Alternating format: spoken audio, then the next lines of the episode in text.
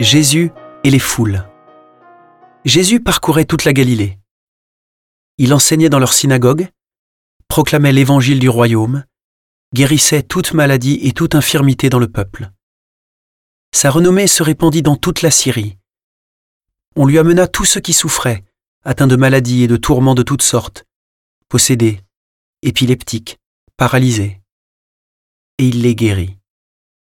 De grandes foules le suivirent, venus de la Galilée, de la Décapole, de Jérusalem, de la Judée et de l'autre côté du Jourdain.